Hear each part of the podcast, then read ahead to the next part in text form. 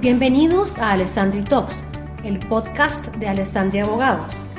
En este espacio, nuestros abogados conversarán sobre tecnología, propiedad intelectual, cumplimiento, mercado de capitales y diversos temas legales con invitados expertos. En este capítulo conversaremos con nuestro socio, director del área de patentes e innovación, Santiago Ortúzar, sobre la nueva reforma a la ley de propiedad industrial, llamada también la ley corta de INAPI. En esta oportunidad, Santiago nos contará sobre los cinco aspectos más importantes que esta nueva reforma trae para nuestros inventores.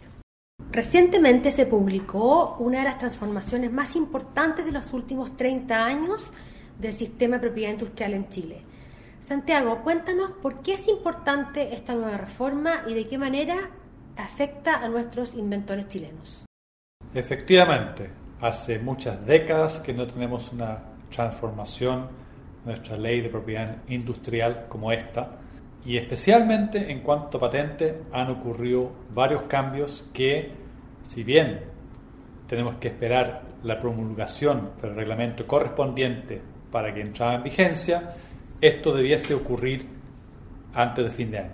Tal como señala el mensaje del proyecto de ley, la reforma busca crear iniciativas concretas que permiten contribuir a mejorar y hacer más eficiente el ambiente para el aumento de la inversión y la productividad, mediante el fomento de la innovación y el emprendimiento.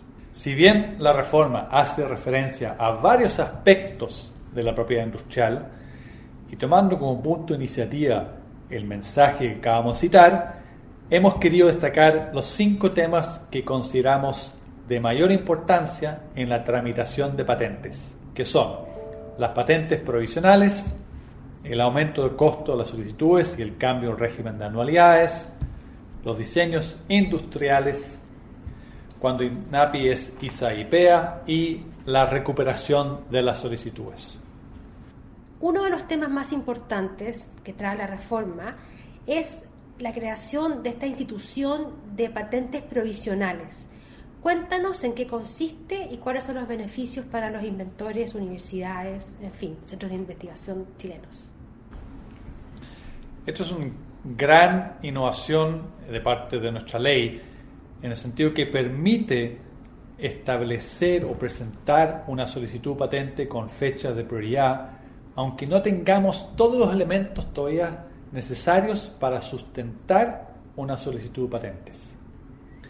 Este cambio va a significar que inventores, universidades, centros de investigaciones, empresas que desean obtener protección mediante la iniciación de un trámite de una solicitud patente, cuenten con 12 meses para reunir la información necesaria para dar sustento a su solicitud patente. Pero a su vez, sin afectar su novedad o nivel inventivo. En otras palabras, no estoy listo para tener una solicitud patente, pero quiero protección.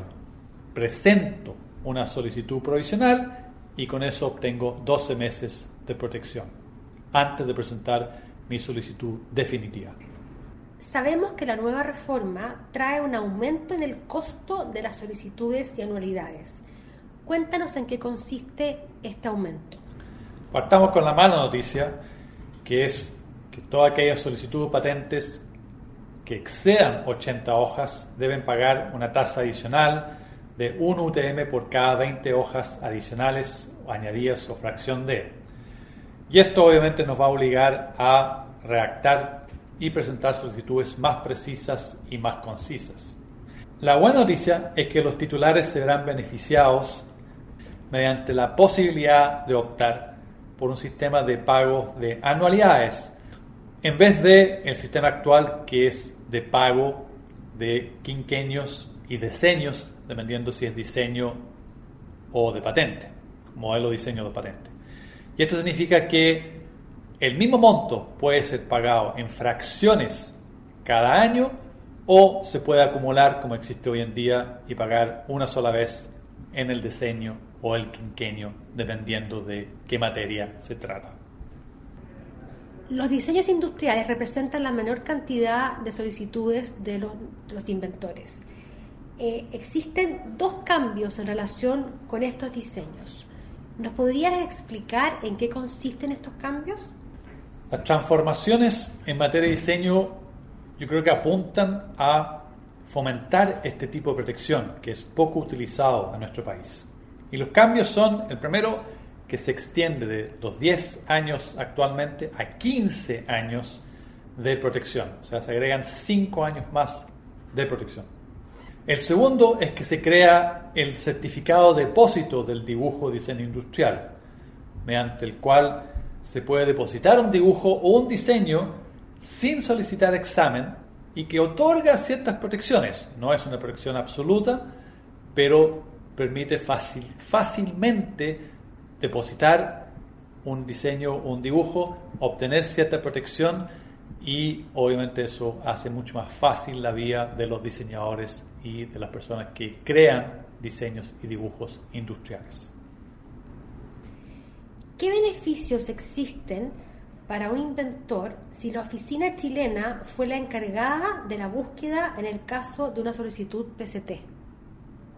El beneficio que establece la nueva ley es que al momento de presentar la solicitud fase nacional en Chile, y donde tú bien has dicho, las autoridades chilenas fueron designadas para hacer el informe de búsqueda internacional, si ese informe trae objeciones, observaciones, eh, al momento de presentar la fase nacional puedo contestar en forma automática o directa esas objeciones o observaciones.